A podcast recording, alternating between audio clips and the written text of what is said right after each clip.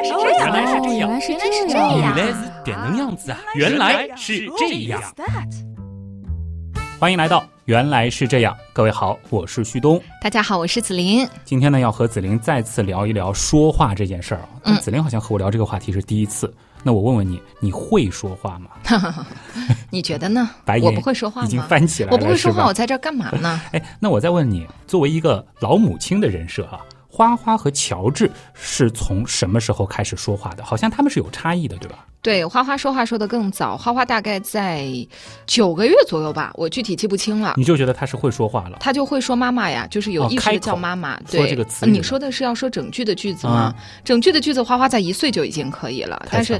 对乔治可能要到二十个月左右。乔治现在刚好是两岁了，呃，对，现在两岁。嗯但是他在四个月前基本上已经开始可以运用语言这项技能了。对啊，都还是属于比较早的。嗯。哎，那么在更早之前，他们是一个怎么样的？我们说开口的状态？呃，最一开始的时候，大家都知道嘛，就是可能咿咿啊啊的啊，啊然后自己会就是啊啊那样叫，对吧？嗯他不会发出那种有意识的一些词语。嗯后面呢就开始蹦词儿了，就是你前面说的，比如说他会喊妈妈呀，嗯或者他会喊吃啊，或者要拿某一些东西，他可能会、每个小孩先学会的词不一样，对，有的小孩先说这个，有的小孩先说那个，但都是词连成句子啊，还是会比较后期的，对的。是要一岁出头一点，乔治不呢，不是一岁出头，花花是在一岁的时候花实在是太强了，这个稍后可以说啊。乔治就相对来说和同龄人差不太多，哦，也不是这么说，也算是比较早，那就是紫琳老母亲这个语言天赋有遗传啊。好，这里其实是涉及到一个什么呢？就是一个关于定义的问题，就是嗯什么才是会说话，哎，这倒是啊，对吧？嗯呃，我们通常认为呢，会说话是指能够主动说出一句完整的句子，就起码这个句子的语法结构啊什么这些是对得上的。因为我记得很早以前讲过一次人为什么会说话，当时呢是提到就是鹦鹉模仿的这种句子不算，因为它不是主动说出来表达自己意图的。啊嗯，但我觉得会说话是不是还要能够举一反三？嗯他不是说碰巧说出一句句子，他就会说话了，啊，对，因为是类似于鹦鹉对，这可能是巧合嘛，对对吧？而是可以自己来组织语言，能够用语言这一工具来进行表达。哎，对，这个其实就给说话啊提出了一个很高的要求，就是所谓的完整的表达。嗯，其实呢，从我们刚刚的对话当中，大概呢，大家就可以理出一条比较简单的脉络了，就是学会说话这件事儿，它其实是有一个过程的，而且这个过程往往是先啥都不会说，对，然后呢开始哇哇的乱叫，再开始呢有了一些字词。接着呢，会把这些字词根据某些特定的规则组合了起来。那么，经过不断的练习和积累，最后才能做到流畅的表达。哎，你说这个过程的时候，我想到以前学校里面学英语，好像也是这样一个过是的，程啊，是的啊，就是先学单词、嗯 apple。duck 是吧？对，然后再学语法啊最后就是练习，然后加背单词。，对，但这个是对于非母语者的情况啊，学一门外语，这的确是一个必须的过程。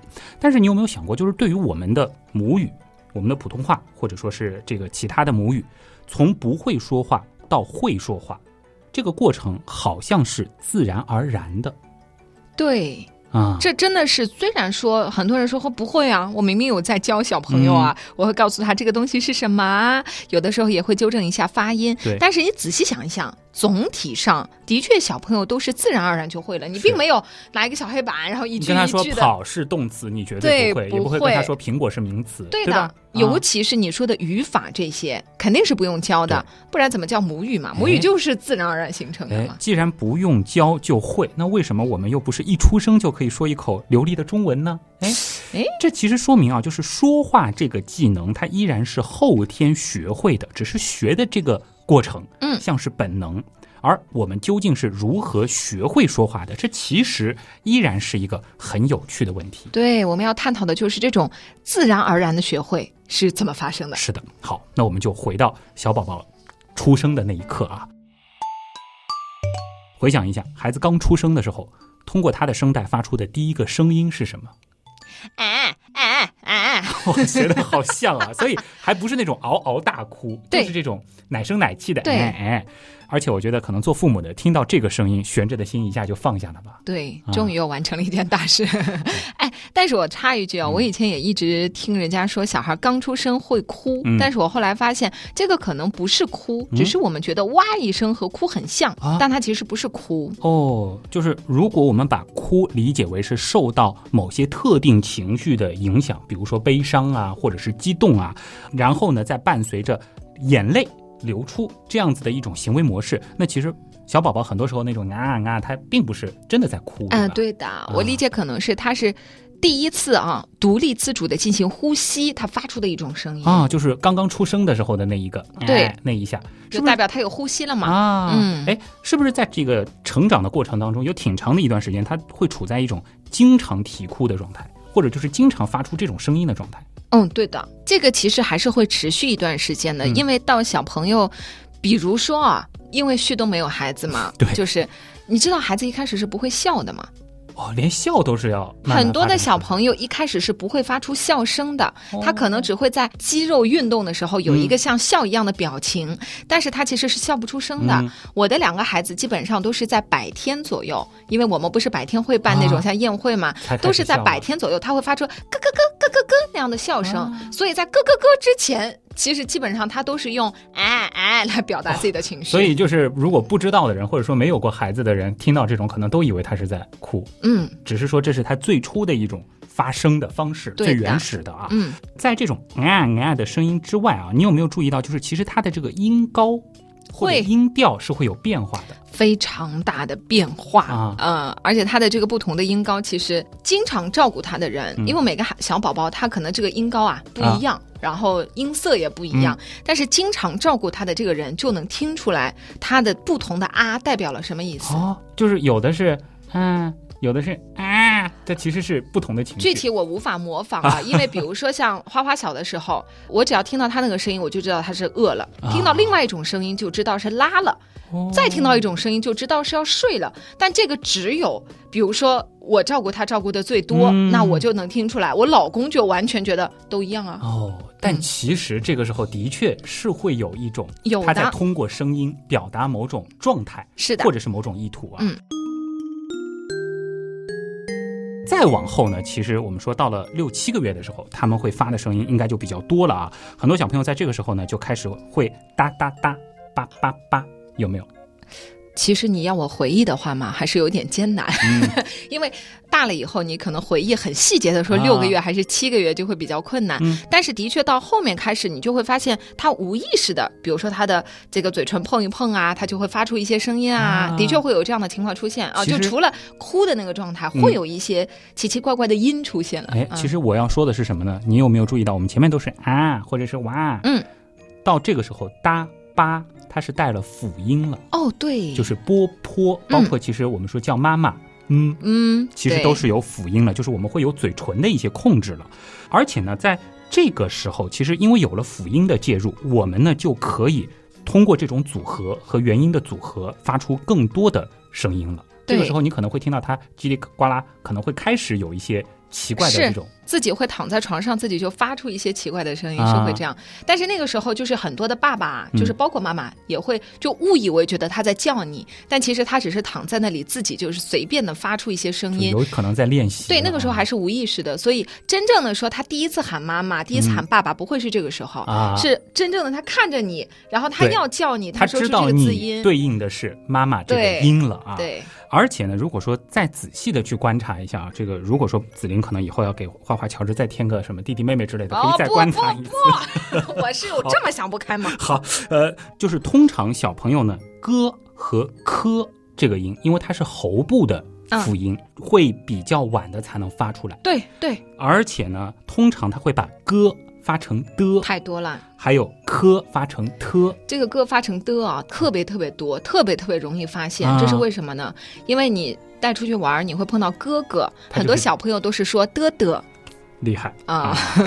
这个其实也是我们的这个肌肉和语言在不断的配合磨合的一个过程啊。嗯那么随着再长大一点呢，其实发的声音越来越多了，而且比较有意思的事儿就是，大约在九到十个月的时候，我们会发的声音，或者说就是我们能够灵活的控制嘴唇和喉咙的这种发音方式，会开始减少。嗯。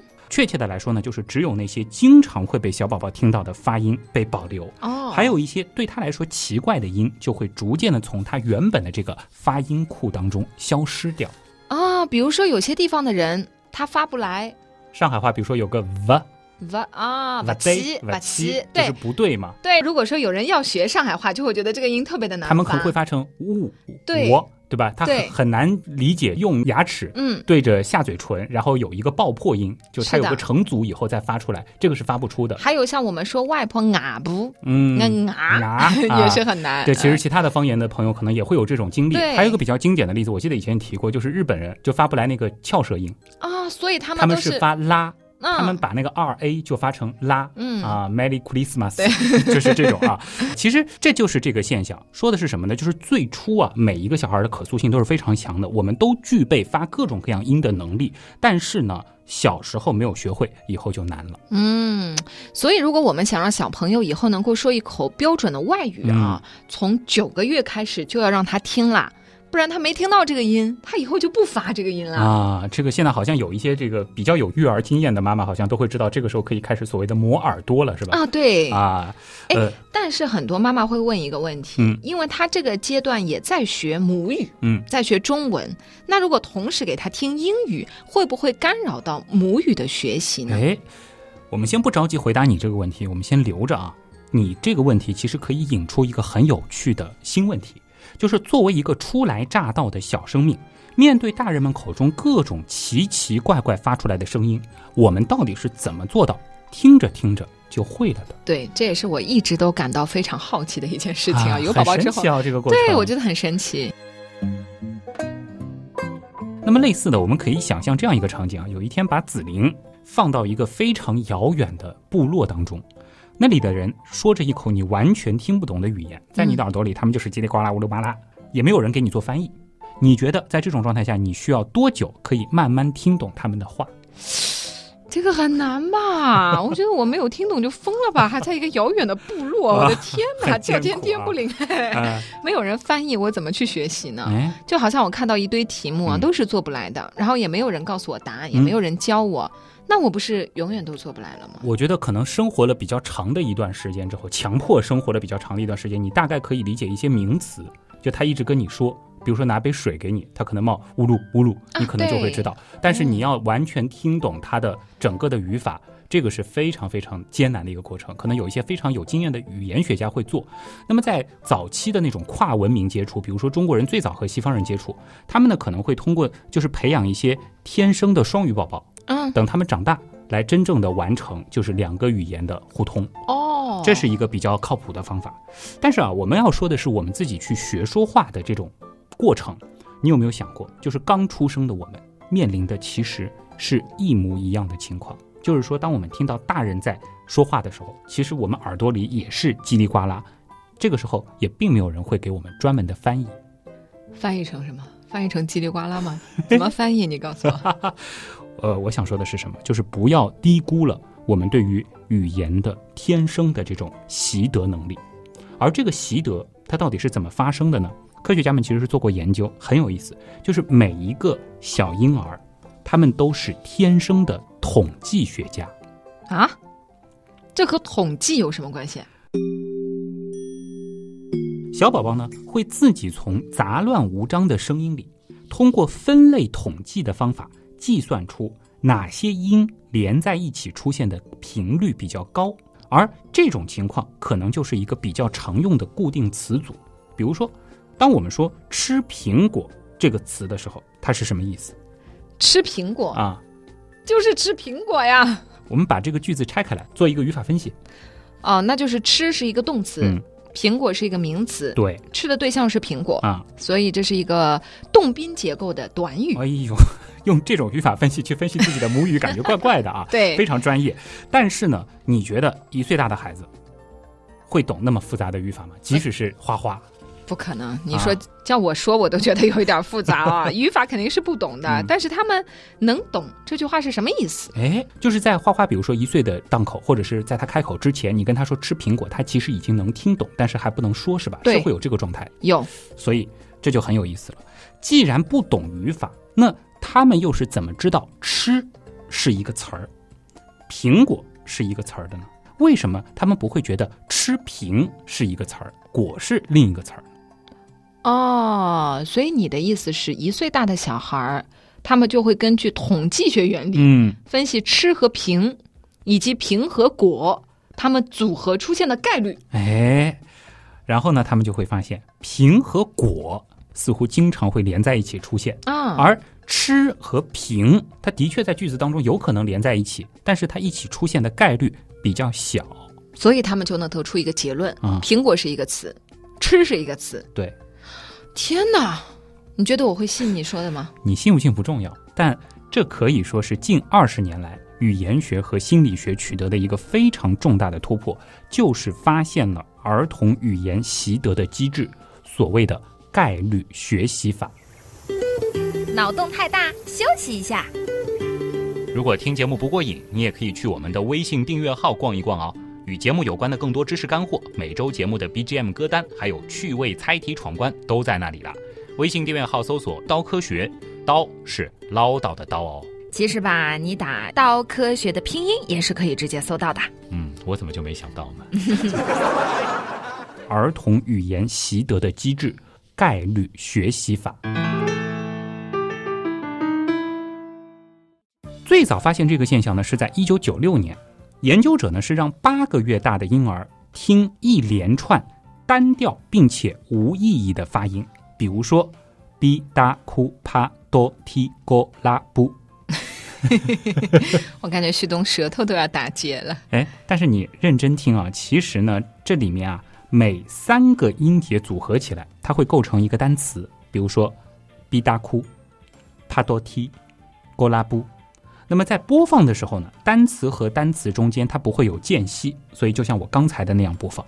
哦，就是会听到像旭东念咒语一样的叽里呱啦、叽里呱啦。哎，是的，但这个不是无序播放的，他们呢是在音节的排列上颇有讲究。哦比，如说，在 “b” 这个音出现之后，百分之一百会跟上“哒哦，”，“b” 之后一定是“哒哭”，但是呢，在“哭”后面则可能会有三种情况，可以是帕多踢，也可以是勾拉布，或者是突皮罗，也就是说，帕勾突出现在哭后面的概率各是百分之三十三。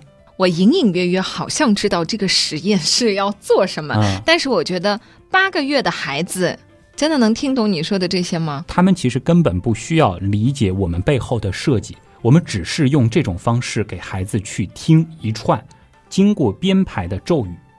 但是神奇的是啊，在给宝宝们八个月大的宝宝听了两分钟这样的录音之后，两分钟，只有两分钟，研究人员就对这些小朋友进行测试，结果发现，当婴儿听到“哔哒哭”的时候，他们的反应和听到“踢拉多”的时候是明显不一样的。前面其实提到，就是 “b” 这个音之后一定会出现“哒”大哭哭，嗯，这是什么意思呢？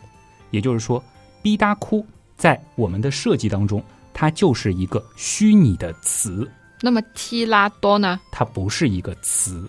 哦，所以小宝宝听了两分钟的叽里呱啦之后，嗯他们就能知道什么是一个词，什么不是吗？是八个月大的孩子听两分钟，啊，从结果来看，的确是这样的。至少呢，他们可以做到通过某种方法，从不间断的语流中分割出可能是单词的音节组合，并且完成这项任务只需要两分钟。天哪，这太不可思议了！啊感觉我的智商被八个月大的自己碾压了。一直以为我数学水平的巅峰是在高考，没想到八个月的时候就这么厉害了。是的，真的有的时候要感慨一下大脑的神奇之处啊！究竟我们是如何在没有学过数学的情况下就自动完成如此复杂且高级的计算，至今呢仍然是个谜。嗯，但是这个现象的确已经被大量的实验观察到。所以呢，你前面讲，在母语还不会说的情况下就听外语，会不会相互干扰呢？哦，所以不用担心是吗？因为我们的小宝宝们的小脑袋会自动分割不同的单词词组。当然呢，呃，可能会出现这样一种情况，就是现在很多家长好像都喜欢就是中英夹杂的和小朋友说话。嗯，这个时候呢，他们可能就没有办法区分这是分属于不同的语言体系。当然呢，这也没关系，因为中英夹杂的父母总会让小朋友系统的去学习英语。那么，当他们掌握了英语语法之后，经过系统学习之后，就自然可以把这些单词分属的不同语言给区分开来。哦，你会给小朋友做这种中英夹杂的说话吗？呃，说实话，我是觉得，如果说你希望你的孩子是类似于一个双语的概念的话，嗯从小如果就像一开始说的，你日常生活当中说中文，嗯然后你同时也给他说一些英文，我是觉得最好是分开，嗯，就是不要说啊，你要不要吃一个 apple？我觉得。哎夹杂着不是特别好，就是我是会把它分开讲的，你就是都会。首先就是什么 “Do you want an apple” 这样子，对或者是在说中文对的，啊。嗯，最好是不要夹杂，我觉哎得。好，呃，我们先把这个问题先放一放啊。你还记不记得花花和乔治他们语言能力出现质变的时间？我们尤其是花花吧，因为他已经比较大了，质变是个什么意思？呃，是个什么概念，对吧？哦那我们就定义一下，就是他可以非常熟练的运用自己的母语来表达、来提要求、来比较精确的告诉你他的意图。花花就是很早啊，一岁出头吗？对呀、他可以完全很明确的告诉你我要干嘛，我们去哪里。嗯，然后我呃前两天翻出一个视频，大概是在他两岁不到吧，嗯两岁不到两个月的时候，他会告诉我，他说：“妈妈，我现在要去超市，我要去超市买什么东西，你能不能给我一点钱？”就是他自己在。做游戏啊，啊然后他拿一个包自己提好，然后那个时期他还会跟我说，他说妈妈，我要去上夜班了，因为我有的时候不是嗯晚上出来上班嘛，他说我要去上夜班了，我要小心开车，就之类的，他已经是很完整的一个逻辑和表达了，。呃，乔治呢？现在乔治现在说实话还是赶不上他姐姐嗯当时那个状态的。乔治现在两岁，差不多可能也就是花花一岁半的一个水平。啊，呃，他能够要说，比如说我要吃这个，我要吃那个，嗯呃，宝宝想出去玩，他会说这些。乔治现在基本上还是一两句句子组合起来，就是比如说什么主谓宾一个短句子，然后小的短句子组合成一个意思。对。啊但是花花是可以完整的说一段话，好，嗯那我们说一说大部分人的情况啊。一般来说呢，有一个比较特殊的时期，叫做命名大爆炸期。这个通常来说是十六个月开始。这是一个什么概念呢？就是在这个时候，我们会以非常快的速度掌握很多新的名词。其实语言能力有个很重要的点，就是在于口语的词汇量。对，在这个时候，小朋友的词汇量会飞速的提升。当然，我们说的是通常情况啊。那么到了两岁左右呢，其实基本上小宝宝们都会开始试着把不同的词语放在一起，试图表达一些句子。但是呢，这个时候或者像可能乔治稍稍早一些的时候，他试图说的句子可能是妈妈袜子嗯，对，就是把一些词组合起来，但是没有完整的句子。啊，而且有的时候，其实大人也会搞不清楚，他到底说的是妈妈的袜子，嗯，还是妈妈给我穿袜子。哎，其实在这个阶段的语言呢，被心理学家称为电报语言。你有没有觉得其实挺形象的？就像以前人们发电报，啊，对，就是非常的简明扼要，嗯而且呢，通常只有懂的人才懂他到底想表达什么。是的，所以这个时候是没有语法的，嗯就是把名词堆砌起来，哎然后一切不需要的东西都排除掉。是的哎，慢慢的呢，他们也会自然而然的去学会一些语法规则，或者说是领会一些语法规则，其实也是基于统计的那种模式。嗯，有不少研究认为啊，就是概率学习法呢，它其实同样也适用于语法的习得，而且这个事情甚至可以结合一些比较前沿的，就是现在的人工智能，它在理解语言的时候，也是。底层也是基于概率。哦，而真正的有一个所谓的语法的质变期，叫语法大爆发，是在两岁到六岁。那么更精确一点的范围呢，是在五到六岁的时候。这个时候，你想花花其实已经完全可以像大人一样跟他说话了，嗯基本上所有的意图都能够听懂，他也能表达得很好。那么这个时候呢，语法是基本上可以全部掌握了。当然，有的小朋友呢可能发展的慢一些，还不是很流利，但是呢，在这个时候开始，基本上就是不断的练习加不断的去拓展自己的词汇量了。还是要说一下，这个呢说的是小朋友的母语。嗯。刚刚说语法大爆发是在二到六岁嘛，花花因为四岁就正好是在这个时期里面。对我觉得这个时期里面的确是，就是他对语法的关注程度也会比之前高，哦因为之前他会对词汇的关注程度最高，啊他可能会发现像你说到的，就是他会发现词汇很有用，哦对吧？其实我觉得小朋友也会把他有用的东西越早的学会嘛。对，他会关注母语的语法。会的，啊因为我觉得语言强一些的小孩，比如说像花花这样的，他能意识到他说的话跟你说的话的差别。比如说，小朋友一开始他很容易把句子倒装。嗯，然后很多的词他会，比如说我说这个东西不好吃，他可能会说吃不好，嗯，就是他会把词那样倒过来。他也不是故意的，对，他就但是如果我问他不好吃是吗？他就会意识到他自己说错了，他就会重新说一遍，对，不好吃。啊，就是语言学习能力强的孩子，他能听出来，啊，但是有的他可能就听不出来的时候，就需要你去纠正他，他才能意识到，嗯。或者他可能还需要有你再说十次，他会意识到啊对是不对的。哎，但嗯总体还是比较自然的一个过程。对。但是这个小朋友他其实就能逐渐逐渐的把那些散装的母语变成我们说精装的，因为啊说白了，有的时候就是你给他调整这些什么语序的时候，嗯。你自己其实都搞不太懂，哎你发现吗？但是我们动画上就会说，大人就是这样说。对你就是这样说的，但是你问我为什么，语法是什么，我也不知道。啊，嗯是啊，那你前面有强调了一下，说这个过程是一个母语的习得。对。那我们其实前面还在探讨外语，对对吗？那么外语是怎么学习的呢？呃，这里还是要说，就是对于刚刚出生的宝宝来说，其实并没有母语外语之分，所有的语言其实对他来说都是外语是的，因为他的语言是啊啊啊或者我们说是那种跨国家庭，嗯或者双语家庭，嗯那么所有的语言对他来说既是外语，也都是母语。对对吧？呃，所谓的母语呢，只不过是因为我们一直处于这样一个语言环境当中。之前其实也有那种极端的事例啊，就是所谓的狼孩，对吧？就是在野外长大，对吧？那么最后他回到这个人类社会的时候，他不会说话，嗯但是可以某种程度上的和狼进行一种交流互动。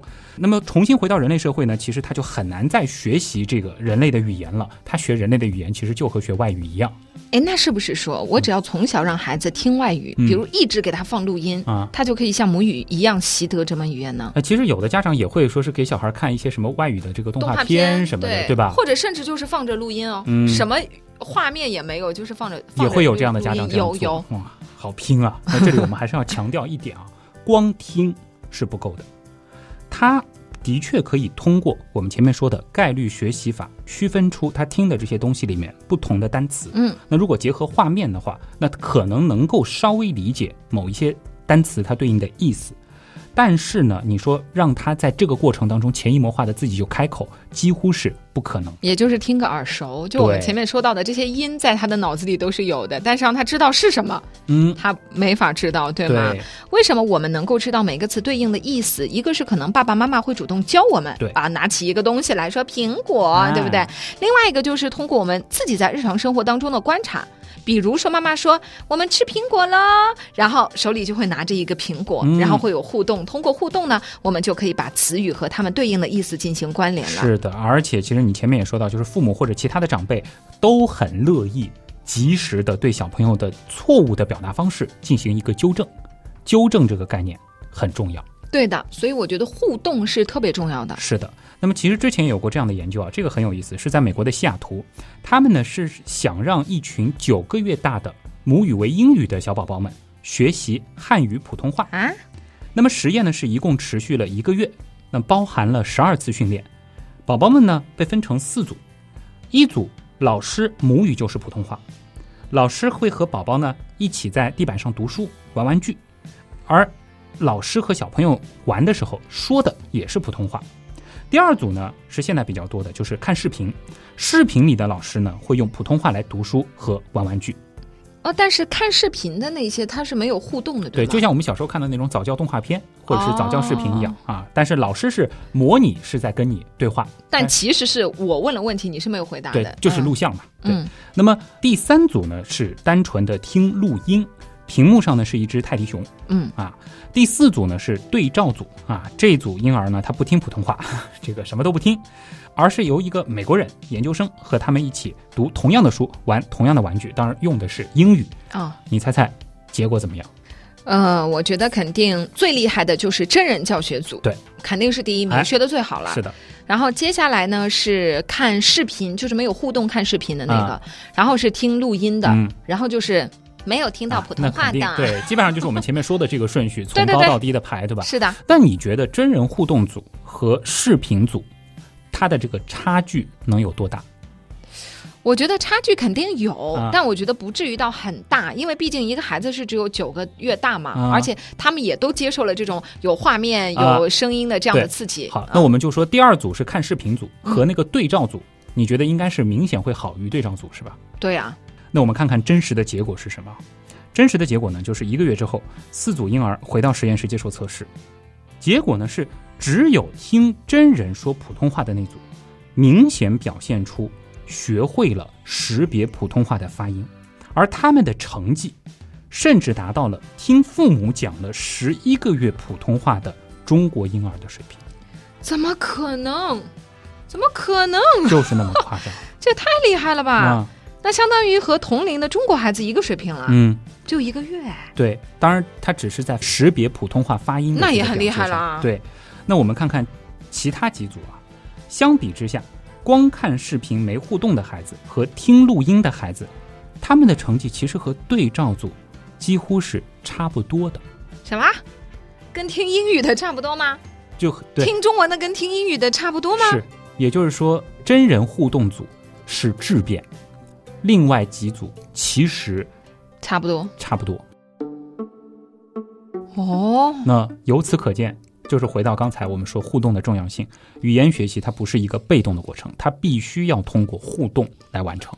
啊，所以现在很流行真人外教互动视频课，嗯就是这个道理，对吗？啊，要互动。对，他就很好的做到了，一个是语言环境，嗯，一个是跟小朋友的互动。哎，前面说到了，就是这个学习的过程，环境加互动，是吧？而且还是要说，就是这一时期小朋友的模仿能力其实都很强，对，所以作为母语者的老师，其实可以很好的去影响小朋友。嗯。还有啊，作为一名家长，嗯作为一名两个孩子的家长，啊我觉得这种视频课啊，有一个特别好的一个优点，嗯就是他可以在家学习，嗯，省去了你在路上的时间和精力，你知道吗？你视频课真的是给花花已经上了好几年了，是吧？呃，好几年也不至于，因为他毕竟只有四岁嘛。这倒也是，那基本上就是你开始给他就是学外语了，或者说是开始磨耳朵了，对，就马上就开始往视频课这个方向去稍微过了一阵子吧，啊嗯，当然，花花可能条件更好一点，他还有那种真人外教。啊，就是幼儿园也有外教啊，然后再有视频课，对嗯，但是作为家长呢，我还是会有一个疑惑啊，就是如果视频学习的话，因为现在市面上有很多不同的嘛，嗯有一些一对一的，还有什么一对二、一对三、一对四的，嗯，那到底是哪一种比较好呢？嗯有的时候会担心啊，如果有几个孩子一起视频的话，老师会不会顾不过来呢？啊，我懂你意思了，就是同样的课时，可能老师花在自己家孩子身上的时间就只有三分之一，对的四分之一了是的，啊。还有就是内容上啊，因为一共就这点时间嘛，每个孩子轮流来一遍，感觉总的内容是不是就少了？嗯，哎，其实我们要说语言学习和你学数学、学物理这些不一样，它的重点呢，其实不在于内容本身，而是整个的语言环境。其实呢，只要你一直处在这个语言环境当中，说什么内容都可以。嗯，这除非是你很大了以后，你系统的去学语法，那么这个时候可能内容会比较重要一点。而且呢，别的小朋友在说，或者老师在和其他小朋友互动的时候，本身这也是对自己家小朋友来说一个很好的学习、巩固、模仿的机会。哎。这倒是的啊。啊、原先倒是没有从这个角度去想过这个问题，因为嗯。其实，在学校里面，比如说在幼儿园里面，小朋友们也是，比如说大家轮流的回答老师的问题啊，互相之间其实倒是一个借鉴作用，哎有的时候。其实你想一想吧，就是说以前哪怕是这个天子家的小朋友，都是要有伴读的，嗯，都是要几个一起跟着先生上课的，这嗯。其实就是同伴的一个重要性了。啊，而且别人会犯的错误，其实往往是会有一些共性的这种错误。嗯，其实你也是在不断的去强化这样子的一个学习的过程，是的对吧？而且呢，就是对于学习本身来说，有同辈在场，也的确会让我们的学习更加有兴致。哦，这是不是因为有互相的竞争，嗯然后也有互相的合作？哎，可以这样理解。但是呢，从我们成年人的角度啊，表面上看，它可能是在竞争和合作，但其实在这个背后啊，更重要的原因在于同辈本身。这是一个心理学的概念啊，就好比啊，比如说我们同样的行程出去玩儿，呃，你说让你跟着老年团出去玩，或者说是跟一群和你自己同龄的人出去玩，又或者跟一群可能高中生一块出去玩，你的感觉是不是肯定是同龄人？对呀、那肯定是差不多年纪的人一起会比较嗨嘛，哎，这个其实它背后有一个所谓的同辈效应。就是人来疯是吗？自然而然的就是和同龄人在一起。嗯你想，对于爸妈也是，他们可能也更愿意跟自己的同龄人在一起。这其实本身就是一个同龄所谓的同辈效应，而这种效应对于小朋友来说更是如此。你看，小朋友看到同龄人的时候，嗨是嗨得来是啊，啊，他会把这个过程理解成就是在玩游戏啊。对于小朋友来说，其实是很有吸引力的。嗯，原来是这样。就是这样。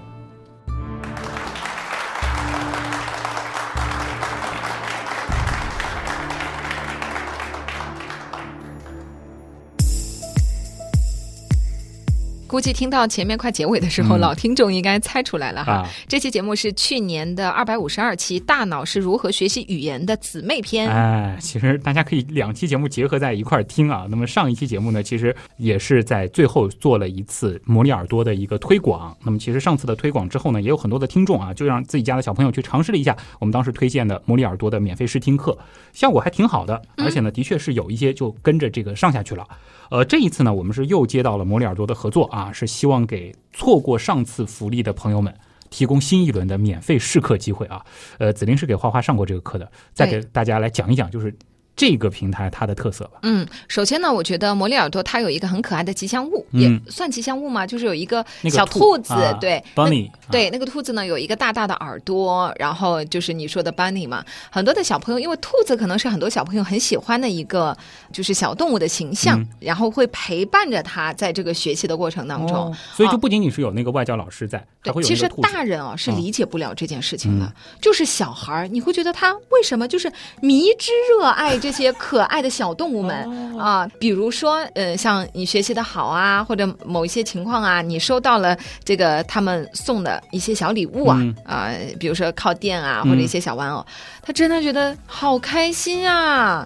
小兔兔 bunny，就是他会有这种，而且因为他可能原来是知道这个 Bunny 了，嗯就已经嗯建立了这个认识，对然后再看到实物就很是高兴。他会就很高兴。嗯然后呢，我觉得的确视频课有一个很好的点啊，嗯当然我觉得就是我们拆分开来讲，会有呃几大我觉得很重要的东西。嗯第一个是我其实并没有很多的去教孩子说英语。嗯因为我本身觉得我的中文是我的一个优势嘛，啊我希望把这个最大的优势嗯去用在孩子的身上。但是英语可能我并没有说的那么的好，嗯呃，所以我希望他能够接受的是很纯正的英语。就像一开始说到的，我我们如果一开始接收到的，包括语音也好，对就是他的口音是很纯正的，然后他的语法用的也是很正确的，那他第一次接收到的就是正确的，嗯而且长此以往。省得再去纠正。对，省得再去纠正，因为就像你说的，有一些我们包括啊，我跟你说，有一些我们小时候学的建立的一些认知，对英语的发音太难了都是不对的。然后，当你如果说一直去教孩子，嗯我发现我身边也有这样子，就是可能小孩子在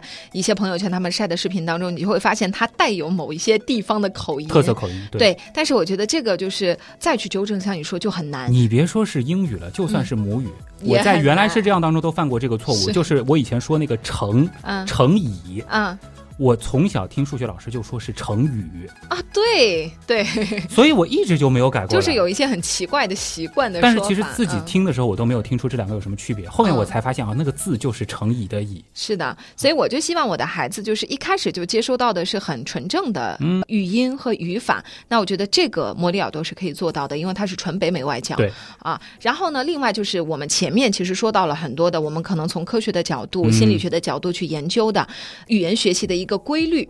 我觉得啊，我们其实在条件允许的情况之下，大家还是要保证一定的频率。说实话，哦我觉得语言的学习你是需要达到一定的频率的，你现在给花花是一周几次啊？一周三次。哦，嗯，那其实就有点像前面那个实验当中的，就是他是在一个月里面做了十二次，哦，所以是一样的吗？的所以我知道跟科学家做了一样的事哎哎。真是一样的频率，对，就是十啊二次。对，我觉得要达到一定的频率，就是当然，因为这个东西还跟各家的可能你的计划呀，然后学习其他东西是怎么安排呀，包括可能因为还有成本嘛，对，还有成本，对有成本，我们可能就是综合起来考虑，可以在可以的情况下，尽量去增加它的频次。嗯。呃，当然，因为上完课你还是需要自己去复习一下，嗯。家长还是要带领孩子自己去复习一下，这样的效果会更好。嗯。如果说只是上课，因为每个孩子接收程度不一样，比如说花花他的语言接收程度很强，那我课后可能复习就会少一点。嗯。如果说孩子的没有那么强，那我觉得也可以用魔力耳朵里面一些其他的帮助你磨耳朵的一些工具啊，啊。然后有一些方法可以帮助你去复习好像说等等它的那个就是配套课程还挺完善的，就是有什么预习、什么主课，然后后面还有就是复习这些东西，其实都会有，就是很完善的一个就是学习的一个过程，不是单纯的就是视频的这个部分。对的，啊因为有的家长，我如果考虑性价比，你觉得我就是上一堂课啊，几十分钟嗯就这样过去了，好像没有留下点什么。嗯但如果说你需要再去复习啊，再去预习啊，都是可以再去反复的去看的。啊那家长可以带领，比如说我今天没有课，那我可以再去看一下这个复习的东西，再去看一下预习的东西，其实都是可以的。里面也有内容，你可以磨耳朵，可以听语音，啊对吧？？啊，所以我觉得就是结合起来讲，我觉得又节约了时间，嗯然后你也可以安排到一定的频次，因为你真的到外面去机构，你不可能一个星期上三次的。我觉得家长都没那么多精力对，不可能啊！嗯所以你在家里面，就像我们吃了晚饭，然后我就安排好这个时间，他就一一周花三次就是每周是一三五一三五啊，就固定的吃完晚饭七点钟就去上课了，啊所以这个就会很方便啊，然后达到一定的频次，嗯而且他也会有规划的。我们也可以讲一下，就是这个魔力耳朵它的课程内容啊啊等等的这些情况。它其实这个内容上，我查了一下，是对接国际欧标和国内小学的课程，也算是他们的一个卖点。就是他们是用北大加外研社的这个专家来做的这个教材，然后呢，也是参考了国内小学英语新课标来编写的。可以说呢，是把就是小学英语大纲的两百多个知识点，也是全部融会贯通到了课程当中嗯。啊。这样子的话，小朋友其实他之后的学习也会相对来说轻松一点。对，尤其是嗯在最开始我们说积累学习信心的那几年，打了这个基础，那其实他就会有更强的那种兴趣了。当然了，我觉得有一点啊，嗯。是呃，不管是给花花选学校也好，选这种课外的机构也好，嗯。我对特别特别在乎的一件事情就是老师。啊，这个资质。啊，因为你看，包括现在很多的这个早教机构啊，嗯。很多的幼儿园啊，老师其实说实话啊，啊。就是情况不一，但是。能不能让孩子有一个很好的学习嗯体验？老师到底是什么样的老师、嗯很重要的。其实我们说会说这门语言的人，就像你我会说，但是你真的要去教一个别国的孩子说中文，嗯你能那是完全不一样的概念，对的吧？嗯。那其实摩里尔多它的一个核心的优势就是他们的外教不是说是随便找个美国人、找个加拿大人就可以的，他们呢是用了高于同行业百分之三十的薪酬来选，然后这些老师呢，他全部都是有很多年的儿童教育经验，而且嗯。关键的是什么？他们是具备那个 TEFL 和那个 TESOL，简单来说就是 Teaching English as a Foreign Language 和那个 Teaching English 啊 To speakers of other languages。我就是小时候没有上这种外教，就是散装英语，对吧？就是这样的这个证书。那么嗯，呃，这个证书呢是可以直接去查，是能查得到的。这个其实，在行业里面算是比较难得的。对的，嗯而且很多的机构其实它还需要对老师进行一个培训，嗯，因为要知道嗯自己的课程内容是什么样的，达到什么样的标准才可以给孩子们去上课。对嗯，他们是要面试的，然哦后就是至少三次的这个听课实战，还要专门在培训几周。呃，所以呢，这些老师相对来说就是标准化了，可以很懂怎么样和孩子互动，怎么样应应对一些突发的情况，怎么样控制课堂的节奏和氛围。嗯这个其实和我们主持活动啊，或者说是和别人讲课一样，它有很多的有经验的和没经验的真的是不一样啊！我们体验下来，其实老师真的也还是挺优秀的。上课的这个过程，花花是嗨的、快乐的。啊，很开心啊！当然，我觉得这跟小孩子性格也有关系。嗯我倒是觉得学英语也能让孩子更活泼一点，尤其是像他们这种是因为一对几的模式嘛。嗯还会有那种游戏什么，是吧？好像说是什么对，会有什么迷宫寻宝啊，什么这种好像挺好玩的，各种各样的游戏，说是有三百多种游戏。嗯，而且就是嗯、呃在这个过程当中，因为你知道，就是很多外国人的性格其实是很外向的，嗯，就是他们会就是一直鼓励你啊，特别 good 嗨啊，然后。其实小孩子在这个过程当中是会受到鼓舞，而且他就是我觉得很多小孩在学习英语以后性格反而会比较外向，啊，因为他们的这种你明白吗？就整个的文化是不一样的，就比较外向，是。对。我们会更偏内敛一些，对有的时候我们会说比较拘谨，啊，就哎还不错，对吧？啊但是老外就太棒了，这个其实很对你胃口是，是 你就是这种比较 走浮夸风的啊，对，呃，但这个其实很好，小孩子其实还是开朗一些，是的，会比较好一些啊嗯，对。哎，那花花去学的时候是有点基础嗯在上的，零基础的小朋友可以学吗？零基础的小朋友他是能学的，因为整个的课程呢，他们是按这个级别划分的，呃，难度呢也是螺旋式上升的。稍微高一点级别的这个课程内容呢，是我们前面提到的和小学接轨的。啊，呃，这个里边呢，就是涉及到了对话、语法、长句子，然后逐渐呢会学习一些文章段落，甚至是演讲等等。这种呢，其实是和小学，而且是对英语要求比较高的这些小学的课程，它是紧密相连的。这也能够帮助小朋友更好的去消化。理解课堂的知识，但是放心，它是可以从零基础开始。那么还有一点呢，就是前面说到的花花体验过的应该是一对四，对吧？对，啊、其实呢，现在他们还有一对二和一对一，这个呢也是根据不同的需要，或者说是针对孩子们不同的这个阶段来进行学习的。而且呢，就是不同的课堂模式之间是可以用课时相互的去兑换的，它有一个哦兑换的比例关系，嗯不是说你选了一对四就只能一对四，它是可以去切换的。那么一对多的好处前面也说过了，让孩子呢在上课的时候状态会更嗨一些，效率呢也会更好一些。还有呢，就是他们会有一个跟进，我觉得很重要，就是家长其实也需要知道孩子学了到底有没有学到东西。对，他们其实会在不同的阶段。定期的去做一些英语水平的测试，那么当然也是这种游戏化的，就可以去检验孩子们他们到底成长进步了多少是的，就是要定期考试。啊。其实还有个最关键的，就是你前面说到的，怎么样满足频次，是吧？对，就是这个价格的问题。嗯摩里尔多的确是，呃，价格在同行业当中，我觉得还是良心价的。呃，平均下来啊，就是你买课之后，平均下来一节课大概是五十到六十块钱，嗯我觉得真的在行业里面算是良心价了。当然了，能做到这个价格，其实本身也和他们的呃一 v 四的授课模式是有关啊，相当于是四个家长平摊一节课的费用。那么像前面提到的这个 E V 二呢，这个我也问了一下啊，这个用的是一点五个课时兑换，那么算下来呢，大约是在七十到八十块钱左右。那除了和同行业对比呢，其实还有一个经常被用来比较的，就是那些线下的外教课，像摩里尔多这样的线上课，除了前面提到的时间灵活以及价格优势之外，相比较之下呢，肯定也有它自己的局限性。但其实我想说啊，就是如果是在北上广深或者说是沿海的一些比较发达的城市，你可能还有接触有这个渠道外教的啊机会。嗯，如果是在内陆或者说是城市本身的这个体量不是很大，没有那么多外国人。那其嗯实是真的很难遇到。而且现在其实 对，更难了，对吧？啊那这里我倒是可以分享几个之前是上过他们课的，然后真实的用户反应，这个可以保证是真实的用户反馈啊。有一个我特别想说，他就是说接触摩里耳朵快两年了，孩子的口语呢是得到了长足发展，地道的美语，实力非常棒的北美外教，那么使得我孩子在其他同学面前张口讲英语，信心呢越来越足。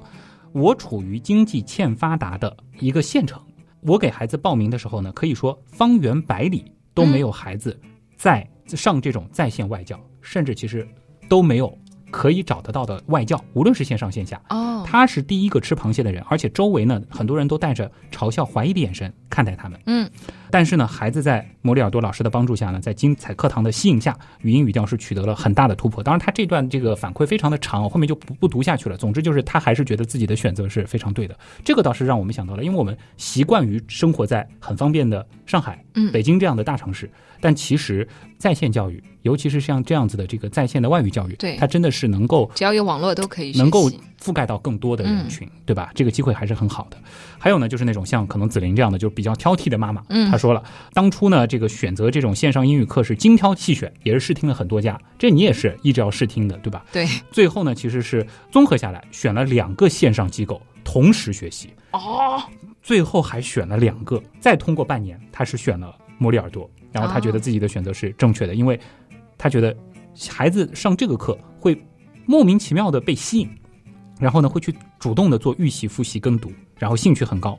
他说现在就好了，他这个习惯养成了，静待花开就好了太好了。啊。这位妈妈也很拼啊，啊，是的，你当时也是也是会会做这种对比，但我觉得这个很很重要。所以其实试课这件事儿本身也是很重要的。嗯，那说到试课呢，其实去年我们在做节目的时候，也是申请到了，就是原来是这样刀友的专属试课的链接，哦，这次也有吗？这次一定有。既然再来我找我们做这个推广的，肯定是要附上这个专门的链接的。那么这一次呢，是我们会在这期节目的这个下方附上原来是这样专属的这个链接，大家扫码进去呢是可以体验一节价值一百九十八元的，因为你单独听的话，它的成本肯定更高嘛。嗯这样子的一节纯北美的外教直播课。那当然，如果说你听节目的这个平台没有看到这个链接，没有关系，可以去关注刀科学的订阅号，或者呢直接到我的微博徐东去找，我们也会发相关的这个链接，嗯啊就就可以上一节免费课是吗？这个就可以体验一下，你觉得这个方式好不好？嗯适不适合你的孩子？对整个的页面设置啊，小朋友喜不喜欢？其实，在这个一节试听课当中就可以体会到了的。，这嗯个是完全免费的，不需要这个交任何的押费用金什么的。对嗯啊，那如果说听了以后觉得哎挺不错的，我啊也希望长期学下去，那有没有原养刀友的专属优惠呢？啊，这个去年我记得是有一个这个前十名的是送一套那个玩具这样的优惠，今年呢是申请了一下，把这个优惠扩大了，哦，是前三十名报名他们的那个六九九九。这个是性价比比较高的一个课程组合，嗯，那么是会赠送实体的学具礼盒，就是你前面说到的花花会很开心的那啊，一套，喜欢的那些，对，而且嗯会配套一些这个食物啊，会比较好玩儿。还有呢，会再送额外的十节自然拼读课。哦，这很实用啊，这个课我真的想说，嗯，对我都很实用，是吗？因为我们以前记单词是死记硬背的，嗯，但是自然拼读这个其实是会让你在语言的那个语感当中，你自然就大概知道这个单词是怎么拼的。哦，我觉得自然拼读课很好哎，因为现在的小朋友基本上嗯都是需要学自然拼读的，然后送了十节课，嗯 我觉得这也算是很实在的优惠。就是在其他的机构，这个课是会要专门当然要花钱了，啊，当然，当然，好吧，我知道了啊。那么今天的原来是这样，就差不多是这样吧啊，因为已经这个推广了那么多了啊，后面呢我们也就不多说了。主要呢就是大家关注一下刀科学的订阅号和就是我的微博。如果要找这个链接，在你听节目的这个下方没有找到的话，那可以通过微博和订阅号的这个链接进去。那我刚才提到的这些福利是只有原来是这样的刀友才专属的。嗯，好了，那么今天的节目就是这样，我是旭东，我是子林，再次感谢通过所有方式支持和帮助过我们的朋友，洋洋的发展离不开大家的支持和帮助。我是旭东，我是子琳，咱们下周接着聊。再见。